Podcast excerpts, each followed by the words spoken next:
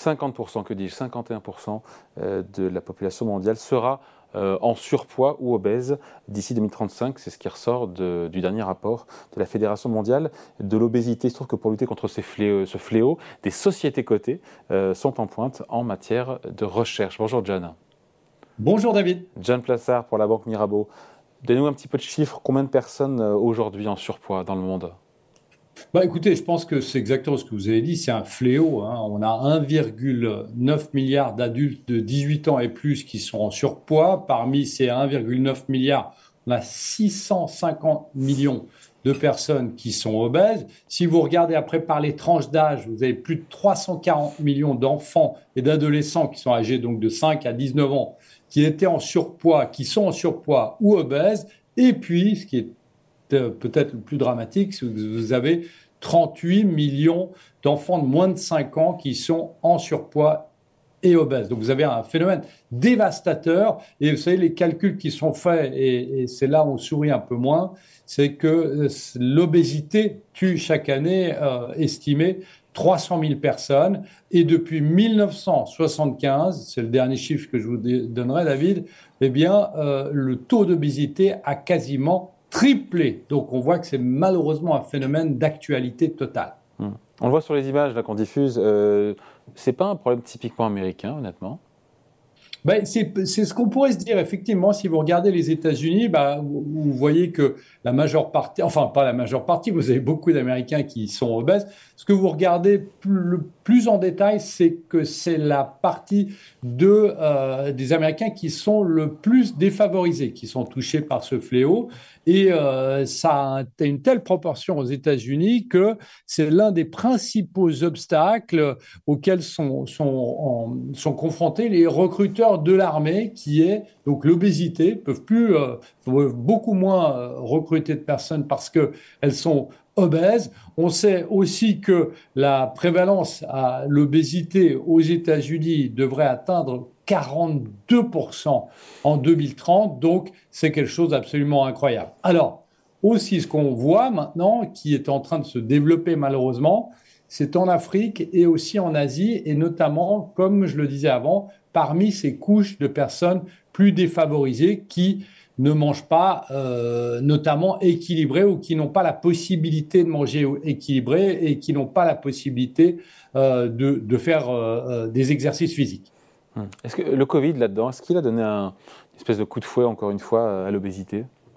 Oui, malheureusement, parce qu'on se souvient qu'on était dans, déjà dans une situation de malbouffe, hein, euh, je vous l'apprends pas, mais on a vu que lorsqu'on était confiné, lorsque les gens étaient confinés, eh bien, on a vu que les gens ont plus, euh, ont moins bien euh, euh, mangé. On a vu que c'était des situations de stress qui poussaient aussi les gens à manger. Et puis, ça, c'est le premier volet. Et le deuxième volet, on a vu que durant le Covid, les gens qui étaient hospitalisés, bah, vous aviez plus de 60% des personnes qui étaient hospitalisées, eh bien, qui étaient des personnes en situation d'hypertension, qui sont souvent la caractéristique des personnes qui sont obèses ou en surpoids. Donc oui, il y avait un lien direct entre malbouffe d'un côté, puis d'un autre côté, eh bien, euh, proportion à être plus malade avec le Covid euh, si vous avez euh, du surpoids. Quel coût pour la santé en lien donc avec ce fléau?